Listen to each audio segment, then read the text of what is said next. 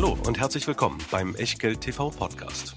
Bevor es gleich losgeht, beachtet bitte unseren Disclaimer auf der gleichnamigen Unterseite auf www.echtgeld.tv. Auf die Inhalte dieses Disclaimers wird zu Beginn einer jeden Sendung explizit eingegangen.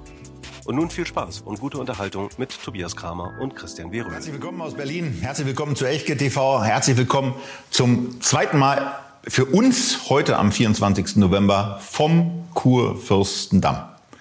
Nachdem wir nicht so sehr Heimweh hatten, wie der gleichnamige Berliner Schlager sagt, aber wir waren halt hier einfach in der Nähe, hatten hier Gelegenheit, unser Lager aufzuschlagen und hatten eben schon Gelegenheit, mit Dr. Hussmann von der Incabes zu sprechen. Das Video, was ihr auf jeden Fall schon bei uns auf dem Channel findet. Aber Christian, wir haben auch noch was anderes und wir haben noch einen Slot frei vor einem äh, Auslandsaufenthalt von mir. Wir haben noch Fragen offen aus verschiedenen QA-Sammlungen, wo wir uns noch mal ein bisschen Zeit nehmen wollen, das zu besprechen. Trotz allem, man wundert sich ein bisschen, warum, machen wir aber trotzdem Einfach auch, weil er zu Echtgeld TV dazugehört, den Disclaimer, aber vielleicht sagen wir ja auch irgendwas, wo das total relevant naja, ist. Naja, es wird ja auch irgendwie ein bisschen was zu einzelnen Aktien, zu einzelnen Wertpapieren dann doch immer mal kommen. Und deswegen natürlich unser Hinweis, alles, was wir hier sagen, ist eben keine Anlageberatung, keine Rechtsberatung, keine Steuerberatung, keine Aufforderung zum Kauf oder Verkauf von Wertpapieren. Wir tauschen uns aus und was ihr aus diesen Informationen macht oder eben nicht, das ist ganz allein euer Ding und damit auch euer Risiko. Wir können dafür keinerlei Haftung übernehmen. Genauso wenig, wie wir ihr eine Gewähr übernehmen können für die Unterlagen, die ihr normalerweise in der Echtgeld TV Lounge findet. Ähm, heute gibt's keine. Trotzdem könnt ihr euch natürlich gerne, falls noch nicht geschehen, dort anmelden. www.echtgeld.tv. Und wir werden heute natürlich auch die eine oder andere Frage nochmal zu Depotstrategien haben und da nochmal der Hinweis, dass auch unser Hauptsponsor, unser Depotpartner, der Scalable Broker, natürlich mit dabei ist. Wir haben dort die Echtgeld TV Depots Depots im Depottyp Prime Broker 2,99 im Monat zahlen im 12-Monats-Abo und dann unbegrenzt handeln, investieren und besparen. 7000 einzelne Aktien, 2000 ETFs und dazu auch aktive Fonds, die wir ja auch in einigen Sendungen in diesem Jahr thematisiert haben. Ja, und äh, lustigerweise fangen wir genau damit eben auch an, weil eine Frage, die ihr uns gestellt habt, war, wie steht ihr grundsätzlich zu Aktiensparplänen, Christian? Also ich finde es grundsätzlich eine sehr schöne Möglichkeit, dass man die Möglichkeit hat, eben nicht nur ETFs oder Fonds anzusparen, sondern auch Bruchteile einzelner Aktien zu erwerben. Das Ganze endlich auch äh, ohne die Nebenkosten, die man ja in den frühen Jahren des Aktiensparplans äh, immer in, Kauf nehmen musste, so dass sich das nicht gelohnt hat.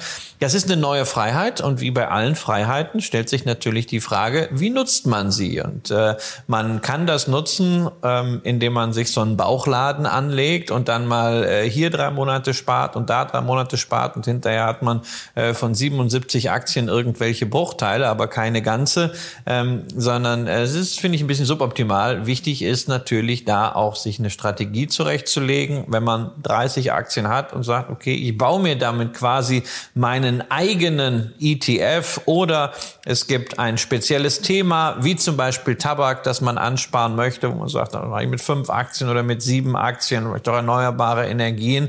Wenn da ein ganz klarer strategischer Fokus da ist, insbesondere einer, den man nicht mit einem Produkt wie einem Fonds oder einem ETF abbilden kann, dann finde ich das richtig gut. Ja, und vor allen Dingen, das muss man eben auch mal sagen, das ist für uns an der Stelle natürlich als ähm, und mit unserem Partner Scalable eine schöne Geschichte, allein schon deswegen, weil wir einfach wissen, dass Sparpläne dort generell kein Geld kosten und für Menschen ab einem Euro zugänglich sind. Und von daher gibt es eben, ja, effektiv, wenn man sich in irgendeiner Form für das Thema Aktien interessiert, keinerlei Gründe, nicht das Thema Sparpläne anzugehen. Und wenn man eben ETFs Beispielsweise aus dem Grund, den Christian gerade gesagt hat, dass man sich seinen eigenen ETF aufbauen will und damit diese 0,2, 0,4 Prozent eben auch sparen will. Oder man auch einfach sagen will, ich möchte mir genau die Aktien auch zu einem Zeitpunkt oder in einem Zeitfenster, wo sie mir besonders günstig erscheinen, in Tranchen kaufen, dann kann man das eben tun, ist eine wunderbare Sache. Und insgesamt, und jetzt gar nicht nur auf Scalable bezogen, schön, von wie vielen Brokern das angeboten wird. Und äh, von daher, wo immer ihr euer Konto oder eure Konten führt, nutzt diese Angebote, sucht euch eure Aktien raus und ähm, naja, das eine oder andere an Sparplanideen gibt's ja hier auch. Unter anderem mit unseren Scalable Top 50, die 50 beliebtesten Sparplanaktien beim Scalable Broker. Da könnt ihr vielleicht noch mal reingucken. Und es muss ja auch nicht immer ein Aktienportfolio sein, was man anspart, sondern wenn man zum Beispiel bei einer Aktie der Meinung ist, puh, die ist jetzt ordentlich abgestürzt, die ist langfristig sicherlich aussichtsreich, da ist jetzt eine Bodenbildung, die kann auch durchaus ja mal ein Jahr oder zwei laufen, wenn man sich mal Kursverläufe anschaut aus äh, der Zeit der New Economy beziehungsweise dem danach. Ja, und wenn man jetzt sagt, also so eine PayPal oder so eine Block, will man halt einfach sukzessive mal einsammeln, um eine Position Position aufzubauen. Da ist natürlich auch bei so einer einzelnen Aktie immer mit dem strategischen Kalkül dahinter ähm, so ein Sparplan eine gute Sache. Und Tesla ist auch günstiger geworden. Ja, Tesla ist, ist auch günstiger geworden, äh, aber Tesla ist halt auch, ne, es ist eine Aktie. Es soll ja Menschen geben, bei denen ist es äh, die Aktie. Ähm, beim einen oder anderen äh, soll es vielleicht auch die Rente sein, womit wir bei der nächsten Frage äh, wären, die uns in den letzten Wochen sehr, sehr häufig gestellt wurde. Es gab einen Artikel in der FAZ, wonach die Aktienrente, über die wir ja hier bereits ganz zu Anfang, als das Idee, als das Konzept aufkam, mit Johannes Vogel gesprochen haben im äh, Februar letzten Jahres, dass diese Aktienrente jetzt eben nicht nur im Koalitionsvertrag steht, sondern tatsächlich umgesetzt werden soll als Einstieg. Aber Johannes hatte uns damals als Vorbild auch Schweden gezeigt, dass ein Anteil der Sozialbeiträge eben nicht in das Umlageverfahren fließen soll, sondern in einen sehr, sehr günstigen Aktienfonds. In Schweden ist es der AP7. Davon ist jetzt hier keine Rede mehr, sondern nach diesem Eckpunktepapier aus dem Finanzministerium, aus dem die FAZ zitiert, geht es vielmehr darum, dass äh, der Bund einen Kredit aufzahlen möchte, äh, aufnehmen möchte, da dann äh, einen Aktienfonds, ein Aktienportfolio, was professionell beim Kenfo-Management verwaltet wird, äh, mit füttern möchte und die Erträge davon sollen dann irgendwie sukzessive den Bundeszuschuss in die Rentenversicherung ein bisschen aufpäppeln. Tobias, deine Meinung dazu? Mir tut Johannes Vogel irgendwie ein bisschen leid. Also wenn ich mir sowas so überlege, also auch die Begeisterung, mit der er bei uns in der Sendung war und die man ihm auch angemerkt hat, äh, dieser Veränderungswille, äh, der ihn erkennbar angetrieben hat. Ähm, und da hat man jetzt so ein bisschen das Gefühl, wenn man das liest, als Tiger gestartet, als Bettvorleger gelandet und natürlich auch mit einigen, mit einigen Dingen da drin, wo man äh, bei dem, was wir normalerweise dann auch in, in Veranstaltungen bei Echtgeld TV erzählen, nicht nur leicht, sondern schon ein bisschen schwerer schockiert dasteht. Also als ich dann gelesen habe, dass dieser Aktienkauf nicht entweder nicht, nicht durch etwas erfolgen soll, was da, was da an Beiträgen kommt, sondern kreditfinanziert sein soll, da dachte ich, okay, also ich bin eigentlich seit, seit 20 Jahren gewohnt, auf Veranstaltungen unter anderem immer zu sagen, kauft Aktien nicht auf Kredit. Äh, du hast da äh, auch aus deinem Buch und aus deinem Leben äh, noch eine relativ charakteristische Geschichte. Ich hatte das ja auch mal erzählt, wie das in der Tat auch bei mir dann aussah. Das ist in einer der vorherigen Q&A-Folgen, glaube ich, auch Bestandteil gewesen. Ich finde es ich find's wirklich enttäuschend und ich finde es auch schade, dass eine, dass eine Idee so umgesetzt wird äh, oder umgesetzt zu werden scheint, muss man ja sagen, weil ähm, neben dem von dir zitierten FAZ-Artikel ist ja so richtig auf der offiziellen Tonspur eigentlich noch gar nichts da. Und auch da wundert man sich natürlich so ein bisschen, warum erscheint so ein FAZ-Ding und dann kommt gar nichts. Also von daher, ich bin da schon äh, ja, enttäuscht. Die, die FAZ hat dann irgendwie ähm, exklusiv aus einem Eckpunktepapier zitiert. Das äh, kriegt man häufiger mal mit, aber in der Regel ist das Eckpunktepapier dann am nächsten Tag da und man kann das nacharbeiten. Das war hier nicht der Fall.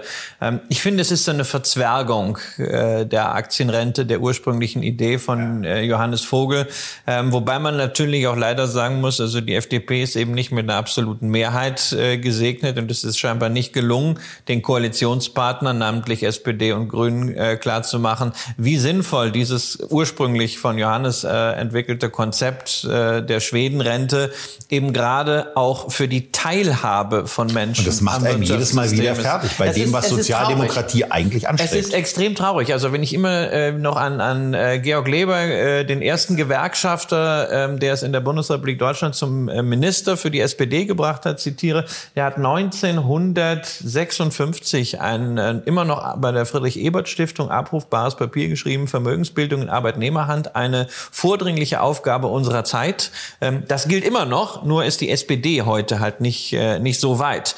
Ähm, also mir tut das wirklich weh.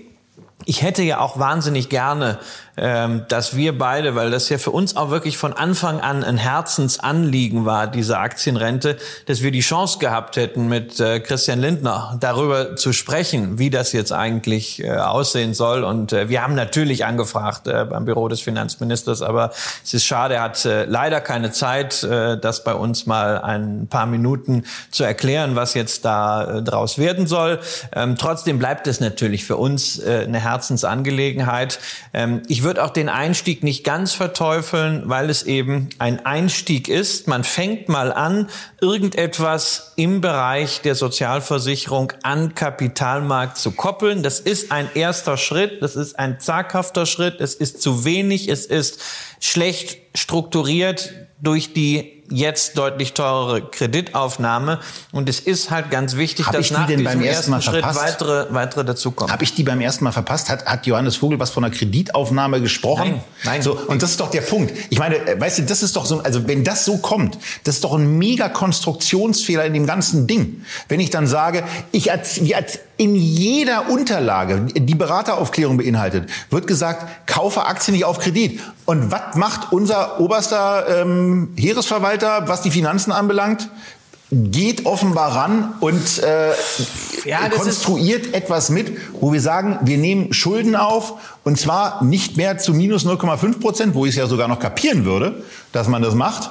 Ähm, nee, das machen wir jetzt eben, wo wir wirklich Zinsen zahlen müssen, wodurch die Rendite eben auch, ich meine, gucken wir uns mal äh, auch Aktien äh, nur auf der auf der Kursebene an. Jetzt ist noch nicht raus, wie wird dieses Portfolio. Also ohne Witz, ich ich ich, also, ich komme da nicht. Wir haben, wir haben ich komme da nicht zu was Positivem. Äh, ich finde es enttäuschend. Wir haben im letzten Q&A, glaube ich, auch über einen, einen, Vorschlag von Daniel Stelter äh, gesprochen, äh, der sagte, wir müssen einfach diese Ungleichgewichte in der Europäischen Union bei den Schulden dafür nutzen, dass wir Deutschen endlich Schulden aufnehmen, damit Produktivvermögen erwerben, zum Beispiel Beispiel einen Staatsfonds gründen. Das kann ja auch dafür der erste Schritt sein. Das ist ein erster Tippelschritt, der mir persönlich so nicht gefällt. Aber was mich mehr interessiert, ist, dass man loslegt, dass man auch beim Kenfo, also bei diesem äh, Kernfusions- äh, oder Kern, äh, Kernenergie-Regulierungsfonds, äh, wo man ja schon was aufgesetzt hat, dass man da entsprechend die Struktur schafft und dann ganz wichtig eben nicht bei diesem Schritt stehen bleibt, sondern dann, wie sehen die nächsten Schritte aus und ja, vielleicht schaut uns ja jemand zu aus dem Büro von äh, Christian Lindner. Äh, lieber Christian Lindner, wenn Sie äh, Lust haben, Sie haben hier wirklich ein Publikum, ähm, das interessiert ist und Leute, die in unserer Community mit vollem Herzen für dieses Thema Aktienrente dabei sind. Vielleicht, wenn Sie doch mal zehn Minuten Zeit haben, kann ja auch per Instagram oder so sein. Wir sind bereit und wir würden uns total freuen. Äh, würden wir. Aber äh, es wird, wie Sie dann eben auch merken, nicht so richtig kuschelig, äh, wenn es so kommt, wie es jetzt angekündigt ist. So, gehen wir weg. Äh, bleiben lustigerweise aber in einem Bereich, was mit Steuern zu tun hat. Ähm, wobei, man, wobei man immer eins sagen muss. Also wir, wir haben jetzt hier eine Steuerfrage drin, aber wir müssen auch dazu immer sagen, das ist hier kein Steuerberatungskanal. Ich werde dazu auch gar nichts sagen, weil mich dieses Thema einfach nicht so umtreibt. Und ich sehe gerade bei dir, Christian, auch ganz oft diese Diskussion, ja, und Quellensteuer ist ja, ah, hm, und diese, die, diese Hektik, die auch in Investorenkreisen äh, über dieses ganze Steuerthema herrscht, finde ich immer sehr, sehr überraschend. Aber es ist eine Frage ähm, und äh, die lautet hier, wie holt ihr die Quellensteuer zurück? Und die geht auf dem, auf dem, auf dem einfachsten möglichen Weg. Also das Schöne ist ja nun mal, also das, das für mich wichtigste Investmentland einfach die USA sind. Da hat man bei einem Broker der als Qualified Intermediary eingestuft wird, so wie auch das Scalable Broker eben überhaupt kein Problem, weil man kriegt davon gar nichts mit, was mit der Quellensteuer los ist, sondern man zahlt auf seine Dividenden letztendlich denselben Satz, der sich da zwar ein bisschen anders zusammensetzt, aber in der Summe ist es, äh, ist es dasselbe. So, also auch bei britischen Unternehmen haben wir kein Problem, bei niederländischen Unternehmen haben wir es nicht, bei deutschen Unternehmen haben wir es nicht. Das heißt also, ich kann schon mal relativ viel investieren, ohne dass ich ein Quellensteuerproblem habe. Ähm, in Japan, ja, wenn ich mir die Quellensteuer dann nicht erstatten lasse, verliere ich irgendwie, glaube ich, 0,431 Prozent. Ähm, da kann man auch sagen, ist okay. Ja, in Spanien sind es 4 Prozent, ähm, also von den 15 Prozent sind halt sind 19 Prozent, nur 15 Prozent anrechenbar. Okay, also auch da kann man sagen, fein. Um welche Länder geht es wirklich?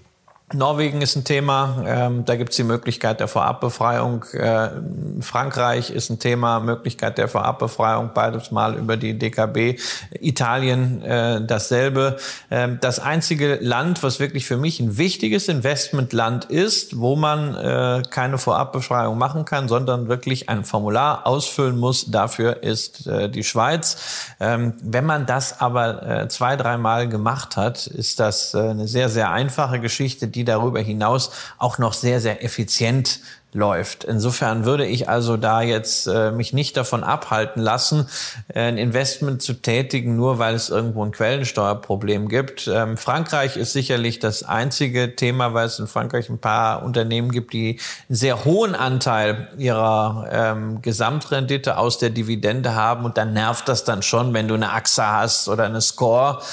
Aber da muss ich dann auch fragen, ich habe in, hab in, Deutschland einen guten Versicherer mit einer Allianz, ja, ähm, einen guten Rückversicherer mit einer Münchner Rück oder einer Hannover Rück. Haben wir ja gerade erst auch an der Sendung gehabt. Brauche ich dann wirklich eine AXA und brauche ich wirklich eine Score? Nein. So, was brauche ich in Frankreich? Ja, also um eine LVMH, dann komme ich halt nicht rum, weil ein solches Unternehmen gibt's in keinem anderen Land.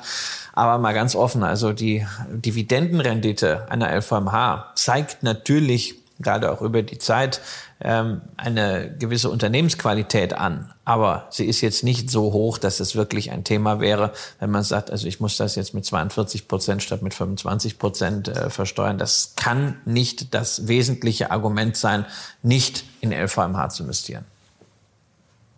So, für dich überhaupt kein Thema, oder? Du machst aber auch viel in, in Deutschland oder in den USA. Also, das ist, äh, das ist, also ich habe ich hab ja nicht diese, diese, ich sage, da ich akzeptiere Steuern und äh, dieses, diese ganze, diese ganzen Rückhol äh, Geschichten spielen bei mir in der Tat eine ganz, ganz geringe Rolle, weil ich nicht so intensiv ausschüttende Unternehmen habe. Und die, die intensiver ausschütten, die sind in der, kommen in der Tat aus Deutschland. Und da und Schweiz ist für dich kein Thema. Nestle hast du ja eh nicht. Doch, habe ich, hab ich noch Stimmt, ähm, eine, äh, im, im, im, im, Konto, im Konto unseres Erstsponsors. Äh, und da liegen die dann eben einfach rum, aber da kümmere ich mich natürlich nicht drum, weil wegen, keine Ahnung, was die jetzt gerade wert sind, 1500, 1800 Euro. Wäre aber ein gutes Investment. Da, ja, fünf, um Jahr, fünf Jahre um, drin. Um, um, um, Gottes Willen. Aber da laufe ich doch nicht irgendwie wegen, wegen 87 Rappen oder sowas. Ja. Äh, mache ich doch nicht diesen komischen Kram, über den du dich ja gelegentlich dann in der Lage bist, wirklich auch aufzuregen. Und, und gerade bei Schweizer Aktien ist natürlich sowieso das Thema, man kann sie momentan in der Europäischen Union eben nicht erwerben, wegen der Börsenäquivalenz, haben wir oft genug drüber gesprochen.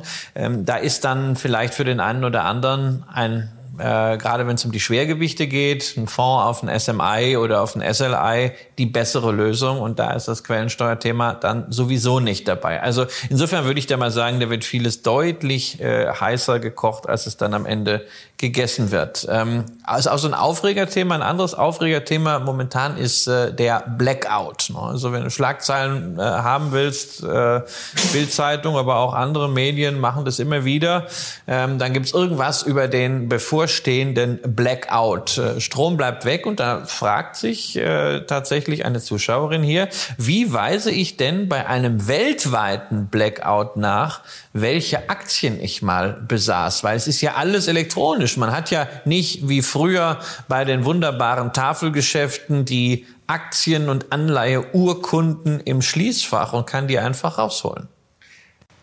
Also was mich ja an der, also wenn ich die Frage dann einfach mal seziere, wie weise ich nach? Also der ist ja dann schon zu Ende. Nach einem weltweiten Blackout nach, welche Aktien ich besaß. Damit wird ja unterstellt, dass in diesem weltweiten Blackout alle Bankensysteme das ist, ja, das ist ja nicht nur ein Blackout, das ist ja quasi, äh, äh, keine Ahnung. Wie ein das, Wipeout. Keine Ahnung, wie sowas heißt. Wipeout ist ein schönes Wort dafür. Ja. Da ist ja nichts mehr da. Also es wird unterstellt, dass alle ein Unterlagen Fallout. von Banken, alle digitalen und auch alle gedruckten Unterlagen von Banken weg sind. Dass das, was man sich auf irgendwelchen Dropboxes, OneDrives und sonstigen Speichermedien, iClouds, äh, irgendwie mal gespeichert hat, Amazon hatte auch noch was, das ist auch alles weg, weil es ist ja nach dem Blackout. Und wenn das die Situation ist, dass also wirklich alles weg ist, dann hat man, glaube ich, ganz, ganz andere Probleme als irgendjemand, den es wirklich einen Scheißdreck interessiert, welche Aktien man mal irgendwann hatte, weil dann funktioniert auch kein Handelsplatz. Dann gibt es nämlich gar keinen Handelsplatz, weil es überhaupt nichts gibt, weil dann kann ja keiner nachweisen. Also von daher, äh, das ist ein extrem theoretisches Beispiel. Interessanter ist wahrscheinlich einfach mal äh, die Frage, wie sie vielleicht ja auch gemeint ist, ein bisschen dahingehend abzuwandeln. Wipeout finde ich ein geiles Wort. Was passiert eigentlich, wenn es, wenn es bei einer Bank, und sowas ist ja schon mal ein reales Szenario, wenn man sich Cyberkriminalität und so weiter anguckt, was passiert eigentlich, wenn eine Bank digital gekapert wird und äh, ein Erpressungsversuch gestartet wird nach dem Motto, naja, wenn ihr das nicht zahlt, dann, äh, dann löschen wir eben eure gesamten Daten und dann ist alles weg. Was passiert dann? Und das beispielsweise, das ist eine ziemlich spannende Frage, weil das ist eine ernsthafte Bedrohungssituation.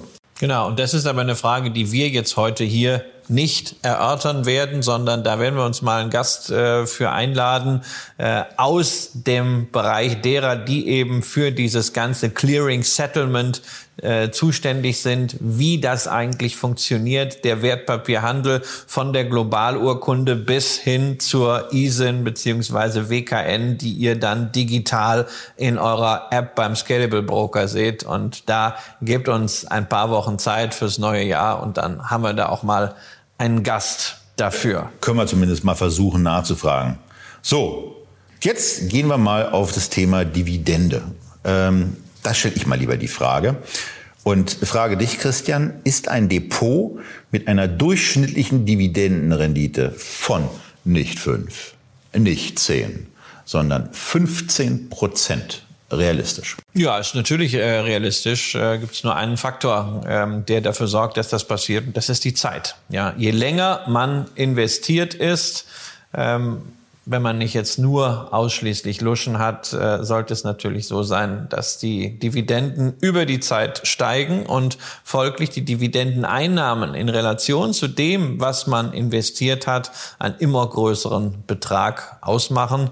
Ähm, wenn man, man kann sich das ein bisschen an der, an der Startrendite klar machen, wenn man mal mit einer Startrendite äh, von drei Prozent äh, anfängt, dann braucht man also im Grunde eine Verfünffachung äh, der Dividenden, dass man bei 15 Prozent ist. Das ist nichts, was man in zehn Jahren oder in 20 Jahren auf Portfolioebene erreicht, aber ähm, viele von euch sind ja erst so bei zwischen 20 und 30 und wenn ihr das mal extrapoliert bis in das sogenannte Rentenalter, egal ob man dann auch wirklich in Rente ist, ähm, dann ist das über diese Zeit äh, realistisch machbar. Ja, aber eben nur mit der Zeit oder eben, wenn ein wirklich profitables, auch nachhaltig profitables Unternehmen sich alternativ dazu, wenn du es bei drei Prozent Dividendenrendite kaufst, einfach mal fünftelt, äh, dann ist zwar in Zweifel zu ziehen, dass die, dass die Geschäftsentwicklung gerade so nachhaltig ist, aber vielleicht gibt es irgendeine Börsenpanik, in der das passiert und dann hat man auch 15 Prozent. Aber so jetzt aus dem Stand und zum Start und mit dem Kauf ist ein ausgewogenes Portfolio mit einer Dividendenrendite von zum Start 15 Prozent natürlich nicht realistisch. Und äh, wenn es ein solches Depot gibt, dann ist es mit Risiken versehen, die ganz offensichtlich dabei nicht zum Ausdruck gebracht werden, weil äh, eine solche Rendite, ja, Signalisierung oder ein solches Renditeversprechen einfach irreal ist. Das Wir haben das ja mal gezeigt an diesem äh, Global X Super Dividend ETF, der ja äh, mit einer Startrendite damals, glaube ich, loslegte von sieben oder acht Prozent, der wirklich äh, immer nur die Werte nimmt, die die höchste Dividendenrendite haben. Und da haben wir ja dann auch gezeigt, weil es den Fonds ja in den USA schon ein paar Jahre gibt, dass das, was man einerseits an übermäßig hohen Dividenden feiert, dann auf der anderen Seite beim Kurs abgezogen wird. Das ist halt wirklich dann linke Tasche, rechte Tasche und eigentlich, wie wir damals gesehen haben, nicht mal das, weil tendenziell ist trotz fetter Dividenden der Gesamtertrag dann bei dem Fonds sogar über die letzten fünf Jahre negativ. Deswegen ähm, Dividenden sind ein ganz, ganz wichtiges Thema, insbesondere als Qualitätsmerkmal. Aber je stärker man sich auf die Höhe der Ausschüttungsrendite fokussiert, umso größer ist die Wahrscheinlichkeit, dass diese Fokussierung zu Lasten der langfristigen Gesamtrendite geht. Und die langfristige Gesamtrendite, die ist ja das, was wir am Ende dann doch maximieren wollen. So, jetzt muss ich mal überlegen, wie komme ich von Rendite maximieren zu der Frage, die wir als nächstes hier haben. Da geht es nämlich um Airlines. Sind Airlines noch zukunftsfähig? Also zukunftsfähig wahrscheinlich jetzt im Sinne als Investment, weil ansonsten fliegen tun wir ja immer noch. Ähm, Airlines als Investment zukunftsfähig, das kann ich für mich ganz einfach sagen. Ähm, da stört mich das Wörtchen noch. Waren sie das jemals oder haben nicht äh, Airlines immer irgendwie zu kämpfen gehabt? Hat man mit Airlines wirklich abgesehen äh, von beispielsweise einer, einer Southwest wirklich mal langfristig Geld verdienen können oder zählt nicht gerade in den USA bei Airlines äh, Chapter 11 so zum Geschäftsmodell, in regelmäßigen Abständen mal alle lästigen Geldgeber loszuwerden. Ähm, aber ich muss sagen, ich habe jetzt zu Airlines jetzt auch nicht so diese ähm, quasi erotische Beziehung äh, wie du, denn du bist ja jemand, der wirklich gerne fliegt und der sich ja auch jetzt schon freut, demnächst wieder in ein Flugzeug zu steigen und dich dann in dieser Blechröhre auch noch äh, verwöhnen zu lassen mit einem ganz bequemen Sessel und Getränken und Essen und was da sonst noch gibt. Ja, und das, also das wird schon relativ relativ spektakulärer Flug von, äh, von, von London dann nach Singapur. Ähm, über Frankfurt äh, diverse Anreiseproblematiken, die unter Umweltgesichtspunkten äh, mega frevelhaft sind. Ähm, aber wir freuen uns in der Tat sehr, dass dieser Flug jetzt endlich mal stattfindet, nachdem wir ihn äh, vor drei Jahren gekauft haben und dann aus äh, Corona-Gründen nicht antreten konnten. Sind Aktien von Airlines noch zukunftsfähig? Nee. Ähm, und die, die Frage, die, die du in der Tat ja gestern schon beim Essen als, als Gegenfrage sofort gestellt hast, waren sie das jemals? Das ist eben so das Ding. Es gibt natürlich eigen, einzelne Gesellschaften, äh, die die sicherlich auch über einen längeren Zeitraum in der Lage sind, äh, einem, einem Anleger äh, Geld zu bringen. Ähm, äh, und, aber ich würde immer sagen, bei der, bei der Lufthansa äh, kaufe ich lieber günstig gepreiste Flüge als günstig gepreiste Aktien. Ähm, äh, als Aktionär muss ich mich danach wahrscheinlich über die ein oder andere, über den ein oder anderen Dividendenausfall ärgern. Bei der Lufthansa muss ich das immer nur über das bekloppte Buchungssystem tun, was ähm, für 2022 so dermaßen unter aller Sau ist, dass es mir schwerfällt, da einigermaßen die Fassung zu behalten. Aber das ist ein anderes Thema. Ähm, äh, also ich brauche sie in meinem Depot nicht und äh, bin auch nicht so unglücklich darüber, äh, dass sie bei der einen Vorstellung, als wir, glaube ich, als ich, glaube ich, mal einen EasyJet auch vorgestellt habe, dass sie da nicht nicht gewählt wurden und ähm, äh, also ich, ich, ich würde nicht in Airline-Aktien investieren. Und zwar nicht, weil ich dieses, weil ich dieses Umweltthema jetzt vor mir herschiebe, dann dürfte ich eben auch nicht fliegen. Ähm, das wäre ein bisschen eigenartig. Aber es ist natürlich auch äh, rein ökonomisch für die Airline erstmal eine Bedrohung, weil sie müssen natürlich auch äh, da rein investieren. Äh, Flotte muss regelmäßig erneuert werden. Es wird sicherlich eine ganze Reihe von Innovationen da auch jetzt geben von, von Boeing und Airbus, äh, was verminderten Treibstoßausschuss, auch besser auch auf äh, von, von der aerodynamischen Seite her Verbesserung ist alles fein, aber das kostet alles Geld. Dazu ähm, die Regulatorik äh, ist immer schwierig. Äh, Airline Airlines sind für Staaten nun mal auch Prestigeobjekte. Ähm, das sind strategische Machtfaktoren und äh, da wird natürlich auch und stark es eingegriffen. gibt eben sehr wenige äh, Luro, äh, links unten, äh, links unten, rechts oben, Luro-Charts äh, von Airline-Aktien, wo man einfach sagt nach dem Motto, die sind in der Lage, konsequent ihr Geschäft erfolgreich weiterzuentwickeln und zwar auch zum Nutzen äh, und zum wirtschaftlichen Erfolg des Aktionärs. Und bei diesem noch zukunftsfähig, da bleiben wir. Äh, und da, ich, ja, ich lese sie einfach mal vor. Sind World ETF und Emerging Markets noch zeitgemäß? Ja, natürlich sind sie, äh, sind sie zeitgemäß, weil also mehr als die Developed Countries und die Emerging Markets haben wir ja nicht. Ja, gut, es gibt dann noch die Frontier Markets, ja, aber ähm, die heißen auch deswegen Frontier Markets, weil sie so gerade an der Grenze des Investierbaren überhaupt sind. Äh, es gibt ja auch nur einen einzigen äh, ETF, der Frontier im Namen trägt, äh, ein Produkt von der äh, Deutschen Bank.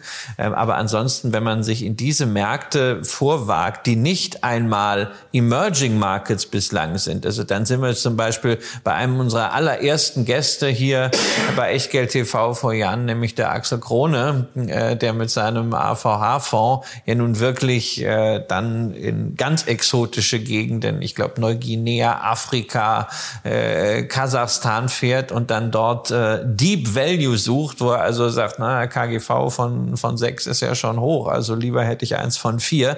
Ähm, dann ist es sehr speziell, aber ansonsten, ja, also World ETF und Emerging Markets ist das, was, äh, oder das sind die beiden Regionen, die wir haben.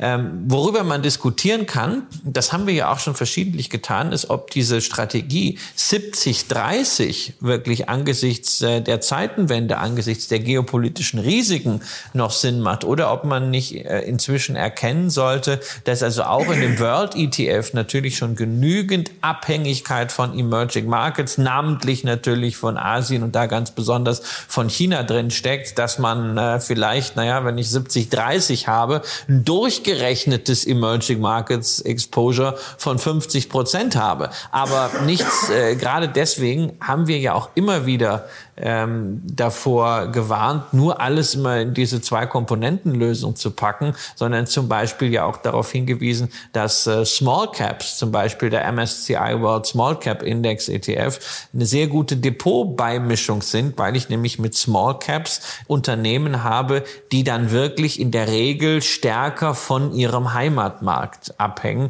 Und damit habe ich dann wirklich regionale Schwerpunkte. Ja, und ich meine, zeitgemäß ist ja auch immer das, was man selber als zeitgemäß empfindet. Und äh, wenn sich irgendjemand nicht mit einer Emerging Market Anlage, naja, identifizieren kann, dann gibt es ja einen ganz einfachen Weg dann lasst Zeit bleiben. Und das Gleiche gilt eben auch für einen World ETF. Das Gleiche gilt für eine zu hohe oder auch zu niedrige US-Lastigkeit. Wem die beim, äh, wem die beim MSCI World eben zu niedrig ist, weil er, äh, weil er, weil er der Meinung ist, dass die USA sowieso das Beste sind, dann kann man auch in S&P investieren. Und wenn man das eben vielleicht ein bisschen anders sieht, ähm, dann kann man sich alternativ auch nochmal die Just One Folge angucken, wo wir genau auch dazu eine Alternative aufzeigen. Und dann entscheidet man sich einfach. Das Schöne beim Investieren ist ja, dass man sich selber seine richtige Lösung suchen kann und es nur falsche für einen selber gibt. Aber das ist nicht zwingend so, dass es falsch für jemand anderen ist. Und äh, da hoffen wir, euch eben an der einen oder anderen Stelle mit auf den Weg zu nehmen und auch zu zeigen, wie man dieses äh, Investieren möglichst selbstständig machen kann.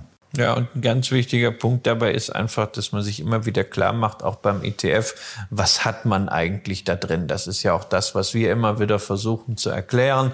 Ähm, nicht den ETF, so praktisch das auch ist, nur als eine Kurslinie und als eine WKN wahrzunehmen, sondern reinzugucken, was steht denn dahinter? Was sind die Branchen und Sektoren? Was sind die Länder? Was ist das Währungsexposure? Und natürlich auch gerade bei komplexeren ETFs, warum sind diese Komponenten da so drin und keine anderen? Sprich, wie ist das Indexkonzept? Ähm, da glaube ich einfach schon, dass man es sich nicht allzu einfach machen sollte. Und gerade wenn man nur zwei, drei ETFs äh, hat, was ja gerade in der Umfrage von, von Scalable auch gezeigt hat, dass äh, sehr viele so mit zwei, drei ETFs auskommen. Das ist ja auch eine gute Sache. Da kann man ja viele tausend Wertpapiere dann dahinter stehen haben. Aber gerade dann ist es natürlich wichtig, dass man sich mit diesen Komponenten besonders identifizieren kann und dass man eben auch weiß, was man denn da im Portfolio hat.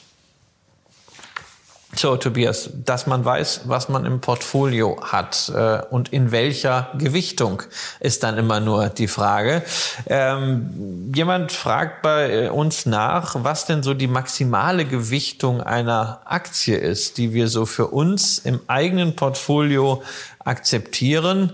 Ähm, das Gewicht kann ja durch Kurssteigerungen, überdurchschnittliche Kurssteigerungen, Outperformance dramatisch zunehmen beziehungsweise ne, bis wohin sagt man, ist es tolerabel und wann geht man mal dagegen vor? Also ich bin ja nun sehr breit aufgestellt. Insofern habe ich dieses Problem nicht, dass irgendwie eine Einzelposition so groß wird, dass ich wirklich sagen muss, also boah, jetzt kann ich schon nicht mehr so wirklich schlafen, beziehungsweise ich stelle fest, ich denke zu häufig über diese Aktie nach und darüber, wie sie sich verändert. Wenn ich es in eine Zahl fassen muss, fünf Prozent ist für mich so eine Größe, wo ich sagen würde, das brauche ich äh, auf keinen Fall. Fünf Prozent vom liquiden Nettovermögen. Da reicht es dann wirklich, das wäre dann so für mich das allerletzte ähm, Rebalancing-Signal. Ist ja übrigens auch eine Größe, die Apple äh, im MSCI World Index äh, im Laufe dieses Jahres verschiedentlich mal überschritten hat.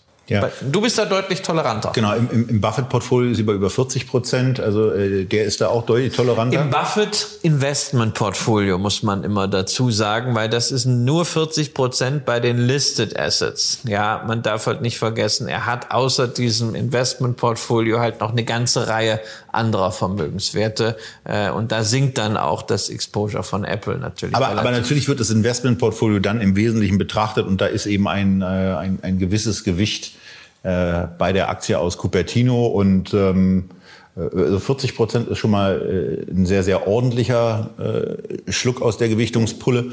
Ähm, bei mir ist es so, also ich, ich kaufe ja ganz gerne so im Bereich von ein bis zwei Prozent äh, in, der, in, der, in der ersten Tranche, stock dann, äh, wenn so eine Aktie dann auch nochmal nachgibt und ich von der, von der Story überzeugt bin, wobei es eigentlich egal ist, ob, ich, ob die steigt oder fällt. Das mache ich auch, wenn sie steigt. Ähm, und ich weiterhin dann meinen Ansatz bestätigt sehe, äh, stocke ich gerne auf drei Prozent äh, auf. Das kann in der Spitze auch mal fünf Prozent sein. Also ich kann auch zu einem, äh, bei einem Start, wo ich dann für mich das Investieren erstmal einstelle und dann gucke, passt es denn jetzt auch so? Ähm, äh, bin ich so bei bin ich so bei fünf Prozent und dann fange würde ich spätestens beispielsweise anfangen, dieses Gewicht nach einer Verdreifachung auch des Gewichtungsanteils zu reduzieren. Also so bei bei 15 Prozent äh, fange ich dann an, in der Tat auch zu gucken nach dem Motto, gehe ich raus oder, oder toleriere ich dieses, diese hohe Gewichtung, weil ich sage, das Mistding ist immer noch zu günstig. Diese Aktie ist immer noch dramatisch unterbewertet. Äh, wobei ich allerdings auch sagen muss, nach den Erfahrungen diesen Jahres, da kann man eben auch ziemlich deutlich mal daneben liegen. Und das kann dann eben auch mal, auch wenn es jahrelang sehr, sehr gut da gelaufen ist, in einem Jahr deutlich gegen einen laufen. Und das ist ja etwas, was wir in unseren Jahresabschlusssendungen ganz gerne machen, wo wir, weil wir unsere Depots eben nicht offenlegen, aber zumindest mal so ein, so ein, so ein Blick in die, in die Top 3 Positionen bei uns, die gewähren wir ja zumindest einmal. Und ähm, da ist es eben so, dass es zwar immer noch meine drei topgewichteten Aktien sind, aber der, die Gewichtung hat sich vermindert. Allerdings passiv und nicht so richtig gewünscht. Also ähm, aber für dich war das überhaupt keine Option, dann auch als diese Gewichtung zum Beispiel ja Ende letzten Jahres bei diesen Aktien entsprechend hoch war, zu sagen, ähm, ich nehme jetzt da mal Risiko raus, Doch. ich rebalance da jetzt mal einfach, ähm, weil ein, ein Klumpen, der zweistellig ist, das ist mir einfach zu viel. Doch, eine Option war es. Muss man aber auch, bei, also bei einem Klumpen muss man eben auch dazu sagen, also die, die Aktie hat ja, äh, das ist ja quasi der, der Restposten gewesen, also bei einer Wall Street Online, äh, bei einer Wall Street Online war es eben so, es war der Restposten äh, einer sehr großen Position, die ich hatte und die ich dann eben auch äh, schon deutlich abgebaut hatte und die sich danach eben noch mal extrem stark entwickelt hat. Ja, und wenn so eine Aktie dann eben mal sehr, sehr kräftig reagiert, was auch ja ähm, aufgrund von naja, operativer Nichterfüllung, äh, an operativer Nichterfüllung lag, da ist es dann eben mal so, aber da ist es jetzt eben auch so, also das, die Schmerzen, die ich da habe, die halten sich bei mir eben in Grenzen. Ähm, und das gilt eben, das gilt eben genauso äh, für, eine, für eine Lang und Schwarz. Da war die, da war die Geschichte mit der Steuerproblematik, äh, das war, das war viel schmerzhafter. Aber bin ich davon überzeugt, dass das ein, dass das ein gutes Unternehmen ist und dass die auch das Potenzial haben, irgendwann wieder zu alten Gewinnen zurückzukehren? Ja, ähm, gut, jetzt dauert's länger. Im Nachhinein, im Nachhinein äh, da gibt's immer ganz viele, die dann altklug quatschen können. Ähm, und es gibt auch ganz viele Leute, die bestimmte Signale ja genutzt haben, um die Aktie zu verkaufen. Ähm, Und so ergeht es eben jedem Investor, jedem Investor, der Entscheidungen trifft. Ich habe die Entscheidung getroffen, nicht zu verkaufen. Und dann muss man eben auch damit leben, äh, dass sich mal ein Kurs in eine komplett andere Richtung entwickelt, als man es gerne hat, als man es erwartet hat. Ähm, und dann muss man immer auch wieder neu überlegen, bleibe ich da trotzdem investiert? Und bei den drei Aktien, die es da eben betrifft, ist die Antwort da ein, ein entspanntes Ja. Ähm, denn es sind ja äh, trotz allem eben glücklicherweise nicht alle Aktien, äh, die ich habe. Und es ist eben auch bei mir so, dass es dieses besagte Geld ist, was ich, äh, wenn alles glatt läuft, eben in den nächsten 10, 15 Jahren gar nicht brauchen werde. Ähm, von daher äh, ist es für mich nicht äh, so schlimm, dass ich da irgendwie nachts in ein Kissen weine. Ja, und ich glaube, das ist das Entscheidende. Ne? Du hast den, äh, das entscheidende Stichwort genannt, Schmerzen. Also in dem Moment, wo man wirklich Schmerzen verspürt bei Kursrückgängen, wo man ständig nachschaut, na, ist die Aktie jetzt noch äh, über dieser Marke oder ist sie drunter gerutscht und habe ich schon wieder mehr verloren. Ähm, wenn man zu sehr daran hängt, dann merkt man einfach, dass der Klumpen äh, zu groß ist. Ähm, ich persönlich fühle mich mit einer deutlich breiteren Diversifikation eben wohler, was aber auch eben daran liegt, dass ich bei Positionen nicht diese fundamentale Überzeugung aufbaue, sondern ich sage mir, okay, ich möchte möglichst breit gestreut sein. Da wird nicht alles gelingen. Das ist einfach so, aber es wird eben auch nicht äh, äh alles vor die Wand fahren. Und das ist einfach, dass ich eher aus der Risikoseite ja. an der Stelle komme. Und, und, du eher sagst, du willst, du willst Chancen wahrnehmen. Ich sage, okay, ich will erstmal die Risiken ausschließen, äh, beziehungsweise möglichst weit runterfahren. Und wenn ich dann breit aufgestellt bin und äh, unternehmerische Qualität habe, dann kommen die Chancen von ganz alleine. Und du, du hast es, glaube ich, irgendwie mal, mal also der, Satz, der Satz verdichtet es eigentlich für mich optimal. Äh, es, man kann, man kann eine, eine, Strategie danach haben, mit der man möglichst wenig falsch machen will. Ähm, und man kann eine Strategie fahren, mit der man möglichst viel richtig machen will. Und ähm, das heißt aber trotzdem, wenn man, wenn man, wenn man möglichst viel richtig macht, das kann gut laufen und äh, ich beschwere mich jetzt über die letzten 10, 12 Jahre nicht so richtig. Äh, aber man muss eben auch mal damit klarkommen, dass man vom Markt und mit Einzeltiteln mal sauber vor die Fresse kriegt. Das ist dann so.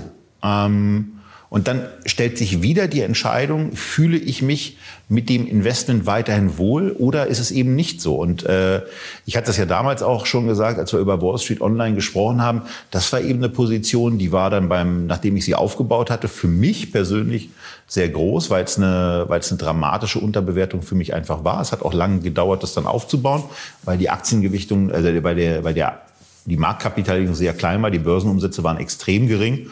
Ähm, und dann habe ich irgendwann eben gemerkt bei bestimmten Kursniveaus, dass ich zu oft hingeguckt habe, dass eine, eine, eine Stimmungslage bei mir äh, auch vom Kurs beeinflusst wurde. Und das war dann genau der Punkt, wo ich gesagt habe, okay, das Ding ist zu teuer. Das heißt, den nächsten Kurs Hyper nach oben, den musst du einfach nutzen, um dann mal ein bisschen rauszugehen, um zu reduzieren, um äh, eben das zu haben, was wir dann ganz oft mit dem Thema ruhig schlafen verbinden. Und äh, naja, das ging dann eben auch wieder. Und das gelingt mir auch und trotz der Rückgänge äh, bei meinen drei Top-Positionen eben auch in diesem Jahr. Ich schlafe weiterhin sehr gut. Vielleicht ein bisschen wenig, aber generell sehr gut. So, jetzt haben wir zwei Fragen, die finden wir sehr, sehr gut. Wenn ihr beide jeweils nur fünf Dividendentitel haben dürftet, welche wären das und warum? Oder auch, wie würdet ihr jetzt 10.000 Euro investieren? Zwei schöne Fragen. Die sind zu gut, um sie in QA zu beantworten. Und die verdienen quasi eigene Sendungen. Und deswegen wird es zu diesen Fragen äh, auch eigene Sendungen geben. Wobei, also dieses Thema jetzt 10.000 Euro, das ist ja so vielschichtig ähm, weil es dann eben auch von, also da, da fängt es ja auch damit an, wie, wie ist man vom Risikoprofil eigentlich aufgestellt. Also ja, und was ist überhaupt schon da? Sind diese 10.000 genau. Euro das erste Geld, was man jetzt zum Beispiel bekommt aus, aus einer Erbschaft oder aus einer Schenkung? Äh, oder äh, hat man schon längst ein Depot mit 100.000 und da kommen jetzt noch 10.000 drauf? Oder werden die 10.000 irgendwie so über die Zeit gezahlt. Also ähm, das ist das ist sehr schwierig und bitte das auch immer berücksichtigen äh, bei allen Antworten auf diese Frage, äh, die man ja häufig äh, im Internet, in sozialen Medien und auch auf YouTube liest, ist äh, ist sehr sehr entscheidend, was eigentlich der Hintergrund der ganzen Sache ist. Das ist viel wichtiger als welche Aktien jetzt da immer gerade empfohlen werden. Wie sagte der große deutsche Philosoph Dieter Hallervorden in einem seiner Filme? Ich brauche mehr Details. Und darum geht's hier im Grunde genommen auch. Also um das in irgendeiner Form auch äh, qualifiziert beantworten zu können, braucht man mehr Details, man braucht mehr Insights zu der jeweiligen Lebenssituation. Ähm, denn es kann ja beispielsweise sein, dass dann auch noch ein 5000er Dispo dagegen steht und dann gibt's die Frage relativ, gibt's eine relativ schnelle Antwort für 50 Prozent dieser vermeintlichen Investmentsumme, nämlich reduziere den scheiß Dispo, verdammt nochmal. So, nächste Frage, wo es dann eben auch ähm, darum geht, dass wir hier was zu sagen, wobei auch da ist es nicht so eine konkrete Antwort, denn die Frage lautet hier, wie würdet ihr mit 30, ist ja bei uns beiden schon ein Stück her, wie würdet ihr mit 30 ein Depot aufbauen? Kannst du dich noch erinnern? Klar, 30. Geburtstag. Ja, ist ja noch länger her. Das war ein super Fest. Das war ein super Fest. Ich bin danach, äh, am, am Tag danach, mit einem, mit einem sehr guten Freund von mir in die Türkei geflogen. Äh, das war der letzte Urlaub, den ich gemacht habe, wo man noch im Flugzeug rauchen durfte. Und das war wirklich die Endstufe der Rauchperversion, weil wir uns in die erste Nichtraucherreihe, also hinter den Nichtrauchern gesetzt haben und wir haben den ganzen Flug durchgequarzt. Ähm, Bisschen eklig, aber war ein sensationeller Urlaub, hat viel, viel Spaß gemacht. Ähm, ja, das war 2003 und äh, gefeiert habe ich den Geburtstag damals noch ohne dich ähm, auf einer Fabriketage in Berlin Tiergarten. Wirklich. Also ich habe in äh, meinen 30. in sehr kleinem Kreis äh, in Köln im Brauhaus früh gefeiert. Kann, kann, ich bestätigen, dass ich da übrigens auch nicht eingeladen war, aber ich habe davon gehört. Es war auch irgendwie, ich hatte am, am Abend vorher und am Abend danach Veranstaltungen. Also äh, insofern. Wobei viel dramatischer ist, dass ich bei dem wesentlich äh, besseren Geburtstag, den es dann auch noch irgendwann gab, ich weiß nicht, ob es der 29. oder der 31. war, den du auf Mallorca mal gefeiert. Das muss eine ziemlich geile Sause gewesen sein da waren wir auch noch nicht so befreundet. Da kannten wir uns schon, aber da waren wir noch nicht so befreundet, dass sie eingeladen war. Das nehme ich ihm in der Tat heute noch ein Stück weit übel, ich muss, ich muss, dass er mich da ja, noch nicht auf die Einladungsliste gesetzt hat, sondern das Ganze erst quasi mit seiner Hochzeit richtig intensiv angefangen also hat. Also es ist auch schon in Planung, dass ich irgendwann wieder einen Geburtstag auf der Insel feiere. Ich weiß. Ja, ähm, und, an, äh, an, an, Fragestellungen dazu war ich ja schon also beteiligt. Genau, also das, das, wird, das wird schon passieren. Aber ähm, also mit, äh, mit 30 ein Depot aufbauen, ich, ich weiß gar nicht, ob das Alter, Stimmt, das war die Frage. ob das Alter an der Stelle so wichtig ist ist, also wie man, äh, ob man das, ob man jetzt 30 ja. oder 40 oder 50 ist, sondern äh, unabhängig vom Lebensalter sollte man sich äh, klar werden, wer will man als Anleger oder als Investor sein? Ja, so, eine, so eine Typologie haben wir gerade schon mal besprochen. Ne? Will ich derjenige sein, der möglichst viel äh, richtig macht oder will ich eher derjenige sein, der versucht, Fehler zu vermeiden? Will ich äh, sehr, sehr aktiv darauf Einfluss nehmen, auch sehr viel von meiner eigenen Persönlichkeit, von meinen eigenen Überzeugungen reinpacken oder will ich irgendwie nur partizipieren? Langfristig, das sind Fragen, die muss man sich erstmal beantworten. Die haben mit dem äh, Lebensalter relativ wenig zu tun.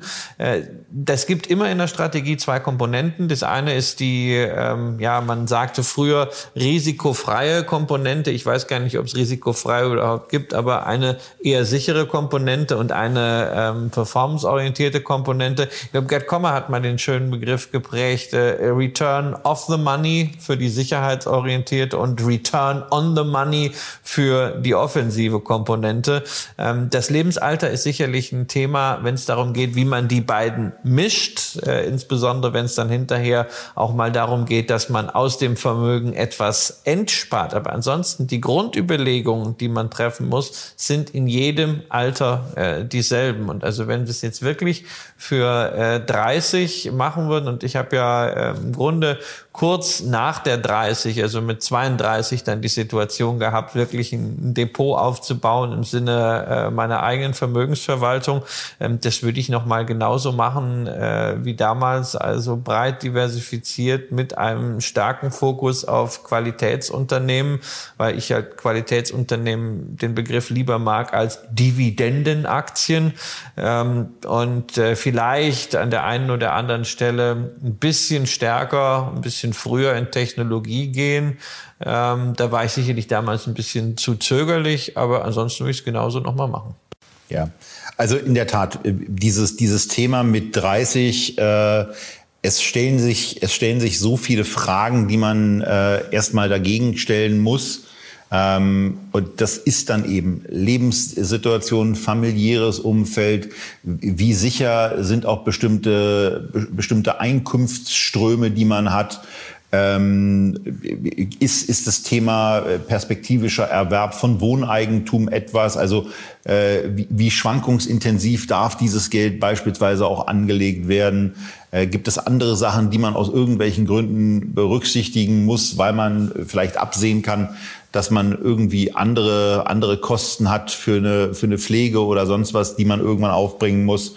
Ähm, wo ja auch dann auf Basis von äh, ja, bestimmten Daten einfach auch äh, Kostenbeteiligungen mitunter abhängig gemacht werden. Also von daher gibt es ganz, ganz viel zu beachten und ähm, das kann eben sein, dass das Depot und der, die, der, der Investmentansatz eines, eines 50, 55, 60-Jährigen dann äh, viel riskanter aussieht auf den ersten Blick äh, als bei einer, einer vielleicht 30-jährigen Anlegerin, ähm, die, die einen ganz anderen Fokus hat und äh, auch ein ganz anderes äh, Chance-Risikogefühl und die sich dann eben mit anderen Dingen äh, einfach schwerer oder vielleicht auch mit einigen Sachen leichter tut. Ja, und ich glaube, was wir gerade gesehen haben, ist, äh, wie wichtig bei solchen äh, Fragen nicht die Ausrufezeichen, sondern die Fragen sind. Ja, also das ist einfach keine äh, äh, Thematik, die man jetzt beantworten kann mit Du musst das und das tun und das ist das Musterdepot. Ich weiß, es sind natürlich hier auf, auf YouTube ganz, ganz viele, äh, die genau das versprechen. Ja, die ganz einfache äh, Lösung erstens, zweitens, drittens. Aber ähm, ich halte es wenn man bei solchen grundsätzlichen Themen ist, für viel zielfühlender, sich erstmal ganz, ganz viele Fragen äh, zu stellen. Und äh, auch wenn ihr mal an der einen oder anderen Stelle äh, Beratung in Anspruch nimmt, eine gute Honorarberatung, die gute Honorarberatung erkennt ihr nicht daran, ähm, dass ihr euch möglichst schnell nach 30 Minuten eine Lösung und ein Musterdepot ja, und einen Strategieplan vorlegt, sondern daran, dass ihr genau das nicht tut, sondern dass zunächst ganz, ganz viele Fragen gestellt werden. Und das Fragen, ist ja an die ihr vielleicht auch noch gar nicht selber gedacht habt das ist ja auch etwas, wozu wir hier immer wieder anregen wollen, dass wir Menschen in die Lage versetzen, sich aus dem Angebot, was es dann eben gibt, äh, auch die Sachen selber auszuwählen und einschätzen zu können, wie ist denn da eigentlich eine Chance-Risikosituation? Und dabei muss man dann konsequenter auch sagen, das ist dummerweise nicht gleichbedeutend damit, dass wir immer recht haben. Das ist leider nicht so. Ähm, aber zumindest auf der, auf der einschätzenden Ebene äh, sind wir zumindest zwei Stimmen, die jeweils über 25 Jahre Kapitalmarkterfahrung eben haben und nicht nur, nicht nur Bücher gelesen haben, sondern wir machen das eben auch schon über 25 Jahre beide. Ähm, äh, sind da sind damit beide äh, zu einem zu einem ganz ordentlichen Vermögen gekommen. Christian nochmal durch den beeindruckenden Zwischensport eines äh, zwischenzeitlichen Unternehmensverkaufs, der ein gewisser Booster ist, ähm, äh, eben noch stärker. Aber äh, es ist eben trotzdem ein Thema, dass, dass wir beide in der Situation sind, äh, dass, wir, dass wir eine ganze Menge äh, auf der Kante haben und darüber eben erzählen und unsere Einschätzung dann ja auch gerne äh, zu ganz bestimmten Investmentfonds äh, wiedergeben, äh, wo wir eben auch einen Daumen hoch machen können, aber eben auch mal einen Daumen runter zeigen. Das war jetzt mit dem Investmentfonds schon so der, der Anfang einer Dellingesken Überleitung zur nächsten Frage. Ich weiß gar nicht, was die nächste die nach, Frage ist. Äh, ja, einer äh, alternativen Investmentform äh, sich erkundigt, nämlich, da geht es um ein Lieblingsthema von dir, nämlich um REITs, ne, Real Estate Investment Trusts, die börsengehandelten Immobilienvermögen steuerbegünstigt in den USA. Und ich erinnere mich immer noch an eine Sendung, die liegt auch inzwischen schon vier Jahre zurück, aber äh, es ging um Realty Income, also den Dividendenaristokraten unter den REITs. Und äh, Tobias ist damals latent eskaliert. Ja, also, also erstmal, ich hatte, ich kannte dieses Unternehmen vorher nicht und ich habe auch, also das erste Mal ja erlebt, was es bedeutet, wenn man in so ein Wespennest reinpiekst. Und du machst es ja ganz gerne, äh, dass du auch das Thema Tesla mit, mit, äh, mit Religiosität vergleichst und äh, dass es dann quasi ein Glaubenskrieg wird. Ich wusste gar nicht, dass ich da einen Glaubenskrieg anfangen konnte. Also ich bin da quasi so in diese Kirche reingegangen, wusste nicht, dass es eine Kirche ist und habe gesagt, das ist doch alles doof hier, ähm, weil das eben mein Eindruck von dem Unternehmen war. Eh, und im Übrigen immer auch äh, immer noch ist. Ähm, aber ich musste ja damals äh, sehr, sehr laut und äh, lautstark auch Kritik gefallen lassen, äh, dass ich das ja, dass ich das ja alles nicht verstünde und dass das mit dem mit dem Geld eben auf der mit dem Geld zurückkommt, mit den dauernden Kapitalerhöhungen ja einfach an der Konstruktion läge, dass man, äh, dass man nämlich um neue Immobilien und um wachsen zu können, das ja dann so machen müsste, weil man ja gezwungen ist auszuschütten. Dann sage ich ja trotzdem, ja, ist ja alles gut, aber das kann man ja trotzdem auch ein bisschen anders machen, ohne dass man permanent auf der Form verwässert wird. Also äh, bei, bei mir bleibt es dabei, das ist äh, eine Aktie, äh, die aber, muss ich nicht haben, die will ich auch mit der Kneif dann nicht anpassen. Genau, und damit kommen wir jetzt zu dem Thema. Denn Immobilien äh, ist, ja, ist ja schon einfach ein Thema und das ist ja grundsätzlich eine, eine, eine sympathische, eine sympathische Sache. Ähm, und wir haben ja auch äh, in, dem, in dem Immobiliendepot äh, REITs mit drin, allerdings mit einer, mit einer, eher, mit einer eher kleinen Gewichtung. Äh, von daher ist es, eine, ist es eine schöne Form. Und es gibt eben auch äh, REITs, die nicht auf diesem permanenten äh, wir brauchen neues Geld und das Geld, was wir gerade erst an euch ausgeschüttet haben, das sammeln wir jetzt wieder wiederum äh, ein. Äh, das ist eben ein Weg, der, der mir in dieser Extremform, wie, wie Realty Income es macht, nicht gefällt. Ähm, auf die Investor Relations Arbeiten, von denen bin ich auch diverse Male eingegangen, die ja, ich überschaubar finde von der Reaktionsfreudigkeit, wenn man da eine Mail hinschreibt. Also von daher äh, grundsätzlich bei der Aktie äh, bleibe ich dabei, aber beim generellen Thema REITs äh, finde ich finde ich gut. Ähm, ich verstehe auch Anleger, die dann eben dieses Ausschüttungsinteresse haben, äh, dass sie das dass sie das gerne machen, dass sie danach suchen und sich da eben einen Baustein, das ist ja auch wieder ganz wichtig, dass eben auch REITs dann in einem Depot nicht das allein nicht glückselig machende sind, sondern dann eben ein Baustein in einer bestimmten Gewichtung äh, sind und für Ausschüttungsinteressierte oder gar ausschüttungsbegeisterte Anleger äh, ist es eine tolle Sache. Ja, also ich kann diese quasi religiöse Begeisterung auch nicht ganz verstehen, weil Read ist am Ende halt auch nur eine Strukturform. Es ist eine Verpackung und entscheidend ist, was drinne ist. Ja, und du kannst letztendlich alles, was in einem Read verpackt ist, dort, wo es dafür den Rechtsrahmen gibt und auch die Investorenbasis, insbesondere in den angelsächsischen Ländern, all das kannst du auch in einer ganz normalen Aktiengesellschaft äh, verpacken. Du hast halt dann eben nicht dieses Steuerprivileg, dass der REIT selber keine Steuern zahlt, sondern wenn die Ausschüttung über 90 Prozent des Gewinns ist, die Besteuerung komplett auf Basis des Anteilseigners stattfindet. Aber du kannst ja ansonsten genügend äh, Immobilienprojekte auch in der AG machen. Das sieht man auch in der ganzen Breite. Ansonsten hier in Europa, wo das Thema REIT nicht so weit gediehen ist. Und auch das ist dasselbe Thema wie auch bei ETFs. Ähm, bisschen wegkommen von der Begeisterung für Verpackung und gucken, was ist denn am Ende wirklich drin. Und da gibt es gute Immobilienaktien und es gibt schlechte Immobilienaktien.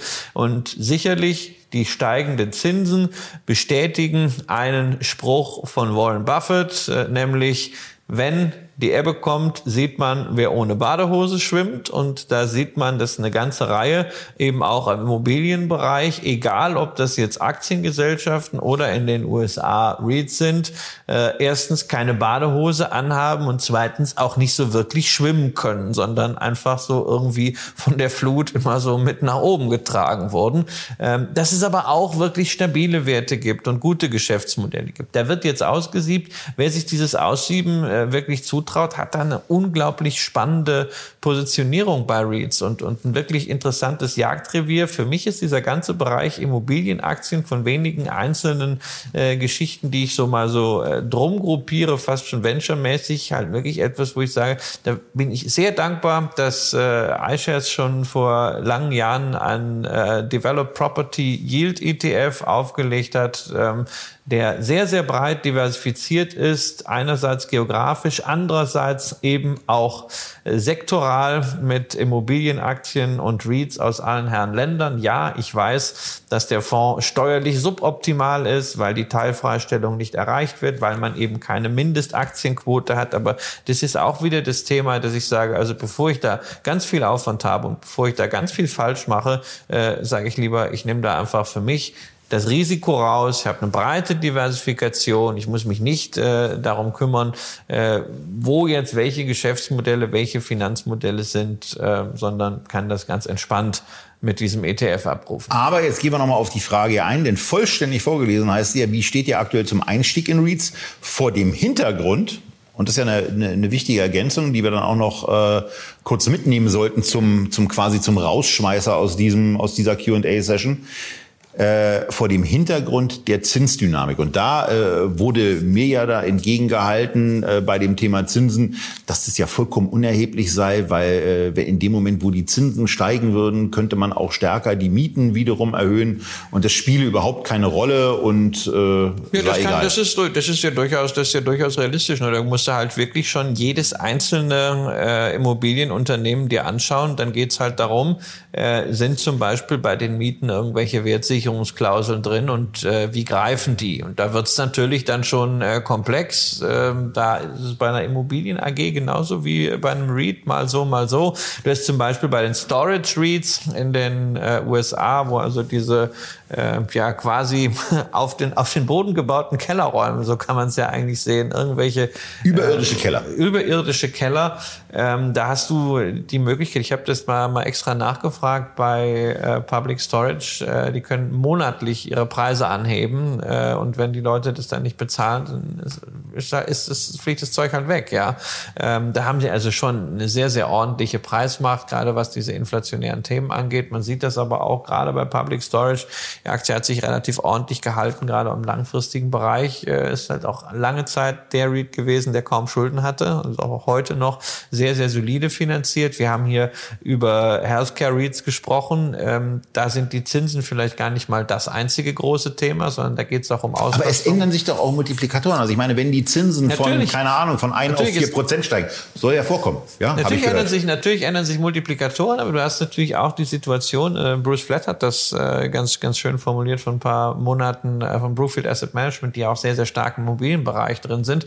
Ähm, Inflation, ja, sorgt natürlich dafür, dass die Zinsen steigen, dass auch äh, ähm, dass das Thema Abzinsung relevant ist, aber natürlich auch ähm, aus der Überlegung der Immobilienwerte heraus, wenn alles teurer wird, wenn die Preise steigen, wird es natürlich auch teurer, die Immobilie, die man da stehen hat, nochmal neu aufzubauen. Insofern ist da ja auch dann äh, mehr Wert. Ich denke, man, man sollte das nicht über einen, über einen Kamm scheren. Man kann auch mit Immobilien in Phasen steigender Zinsen gutes Geld verdienen, wenn das Geschäftsmodell äh, entsprechend solide ist, wenn man eben Fälligkeiten auch nicht so hat, dass man da irgendwelche extremen Leuchttürme hat. Also die äh, Accentro äh, beispielsweise, Immobiliengesellschaft hier in Berlin, die hat nächstes Jahr im Februar 250 Millionen Euro zu refinanzieren in einer öffentlich begebenen Anleihe. Also die Anleihe, äh, die am 13. Februar fällig wird, die steht jetzt heute etwa bei 50. Ja? Also impliziert eine 50-50 Chance. Kannst du eine Münze werfen? Werfen. Genau, kannst du Münze werfen, entweder du verdoppelst dein Kapital oder das ist höchstwahrscheinlich zum großen Teil weg. Ja, ähm, das sind halt Situationen, die man als Anleger dann äh, vielleicht bewusst sucht oder, ne, wenn man so wie ich rangeht, eigentlich eher vermeidet. Ähm, naja, oder wo du auch nicht so drunter leidest, oder wo du auch nicht so drunter leidest, wenn du sie eben mit einem halben oder einem Prozent gewichtet hast, genau. dann sagst du eben, ja, okay, ist scheiße, genau. aber ist sie nicht existenziell. Genau, aber also äh, ich habe ja immer ähm, so dieses Thema High Conviction, dann setze ich ja gerne ein Fragezeichen dran. Ähm, also und wenn dann allzu viel Überzeugung da ist, frage ich mich dann wirklich, und das gilt nicht nur für Immobilien, sondern das gilt Aktien, sondern das gilt natürlich auch äh, für eine Tesla ähm, und für andere Unternehmen, äh, die dann so bisweilen so so äh, quasi religiösen Status bekommen. Ist es dann wirklich High Conviction? Ist es wirklich über Überzeugung oder soll dieses Narrativ nur davon ablenken, dass man überhaupt kein Risikomanagement ist ja, hat? Ist ja auch das Thema. Also da, darüber wundert man sich ja schon. Und Tesla ist eben immer das Beispiel. Da wundert mich man sich dann darüber, äh, wie Elon Musk, um in der Nomenklatur der Sprache zu bleiben, äh, vergöttert wird und in ein, in ein, auf ein Level gehoben wird, wo, wo eigentlich kein Mensch hingehört. Und wo es auf der anderen Seite dann eben auch äh, Menschen gibt, die komplett diese sensationellen unternehmerischen Erfolgen, die der Mann eben auch geschafft hat und geschaffen hat, mit welchen Methoden ist nochmal ein anderes Thema. Die kann man übrigens, wenn man die Steve Jobs Biografie gelesen hat, auch mal fragen. Walter Isaacson, äh, aus meiner Sicht nur bedingt zu empfehlen. Aber also ich habe mich zwei Drittel des Buches gefragt, was war das denn für ein Misthund. Ähm, ja, also äh, hochgradiger Unsympath. Ähm, und die kann man dann eben auch fragen. Das ist offenbar äh, bei, bei, so, bei so Leuten so. Aber der unternehmerische Erfolg ist eben, äh, steht eben einzeln für sich. Und den gilt es auf der einen Seite zu beleuchten. Da muss man eben auch da für sich entscheiden, will ich da investieren? Aber äh, so etwas, äh, diese Verehrungsform äh, würde es bei mir nicht geben und sie würde auch nicht äh, auf sozialen Netzwerken ausgetragen werden, was ja mitunter stattfindet, was dann unter Beobachtungsgesichtspunkten allerdings mitunter amüsant ist. Ja, never fall in love with a stock, ja. Äh, alte Regel gilt auch hier und Tesla ist eine Aktie. Eine. Aber eben nicht die. Denn die Aktie gibt's nicht. Also ich wundere mich immer, ne? Manche Leute haben also mehr äh, Conviction zu Tesla, einem Unternehmen, wo sie jetzt definitiv nicht selber im Management sind und auch sonst nicht äh, wirklich die, die Einblicke haben, die vielleicht auch ein Großanleger hat, ähm, als ich jemals zu meinem eigenen Unternehmen hatte. Ja, und es gibt, also das ist diese, diese High Conviction, das gab es übrigens auch schon vor 24 Jahren. Damals habe ich Praktikum gemacht zu Zeiten der Russlandkrise bei NTV und habe Leserbriefe gesehen, wo Frau Ferstel darum gebeten wurde, doch etwas für die VW-Aktie zu tun, weil der Optionsschein, den man hat, der liegt jetzt eben 95 Prozent im Minus und der sollte doch eigentlich dazu dienen, die Immobilienfinanzierung abzulösen. Und da war dann natürlich, äh, waren dann natürlich die Möglichkeiten von Carola Ferstel und allen anderen auch komplett erschöpft. Äh, da konnte, da konnte sie gar nichts machen und äh, dem Mann war an der Stelle eben auch nicht mehr zu helfen. Aber das war eben so ein Beispiel von einer stark gehebelten Investmentüberzeugung, die kolossal vor die Wand gefahren ist, weswegen ist dann eben auch immer richtig. Also auch wenn man High Conviction hat, ist dann trotzdem nicht zu übertreiben und ähm, naja, so 50, 70, 90, 100 Prozent ist eben einfach zu viel. 98 hatte ich diese High Conviction auch bei, Singul bei Singulus Technologies und zwar mit mehr als 100 Prozent und äh, nicht nur äh, dieser Druck, Kreditfinanzierung und sowas, sondern auch dieses äh, Thema, dass man halt alle News dann äh, ja. aufsaugt und alle immer so interpretiert, wie Alles das gerade so reinpasst. Also und warum ständig, verstehen die anderen das denn nicht? Confirmation Bias. Ja, und genau, das, äh, wie diese wie diese Aktie dann immer wie können denn die so dumm sein? wurde von allen, warum, warum die das nicht begreifen. Ja. Ähm, also das war für mich auch in der Rückschau eine sehr, sehr intensive Zeit. Ich erinnere mich nicht an, an alles aus dem äh, neuen Markt, weil sich da ja auch bei mir im Leben so wahnsinnig viel dann getan hat. Und es war ja so eine schnelle Entwicklung, weil man plötzlich äh, dabei sein konnte. Also eigentlich eher mittendrin statt nur dabei. Ähm, aber das sind wirklich so äh, Gefühle, die habe ich noch sehr präsent und wo ich sehr, sehr dankbar bin, dass ich daraus äh, zumindest eine äh, für mein Leben abschließende äh, Lehre gezogen habe. Also äh, High Conviction in dieser Form äh, mit einer Aktie und dann auch noch auf Kredit, äh, no way. Und damit schließen wir im Grunde genommen auch den Kreis nicht auf Kredit äh, zum Thema der Aktienrente, was wir am Anfang hatten, und sind dann eben auch am Ende dieser dritten QA-Session angekommen. Das wird definitiv nicht die letzte sein. Die nächste zeichnen wir dann auch bald wieder auf. Und dann werden wir euch auch um neue Fragen bitten, aber eben erst dann. Dazu folgt ihr uns bitte auf Instagram, denn da werden wir diese Fragen stellen. Da haben wir mittlerweile ein ganz gutes Verfahren für uns gefunden, äh, wie wir das dann auch für uns managen, dass wir die Fragen ähm, aufnehmen oder nicht aufnehmen. Ganz wichtig dabei, das sage ich schon im Vorfeld, Einzelaktienfragen werden wir dann nicht natürlich nicht bei Q&A beantworten. Dafür gibt es eine andere Sendung und die heißt, richtig, Feedback. Feedback gibt's auch wieder, dann auch wieder mit Christian und mit mir. Ähm, spätestens, wenn ich aus, ach, keine Ahnung, wann, wann wir das nächste Feedback machen, das haben wir noch gar nicht besprochen. Feedback haben wir noch gar nicht eingetragen. Ja, wenn du zurückkommst. Ich weiß, du bist ja dann auch bald weg. Bin ich dann weg. Genau. Naja, für heute sind wir beide auf jeden Fall weg. Wünschen euch wie immer ein herzliches, bleibt gesund, bleibt weiter investiert und natürlich bleibt ihr auch weiterhin mit dabei und seid beim nächsten Mal wieder mit dabei, wenn es heißt Echtgeld TV aus Berlin. Für heute, tschüss.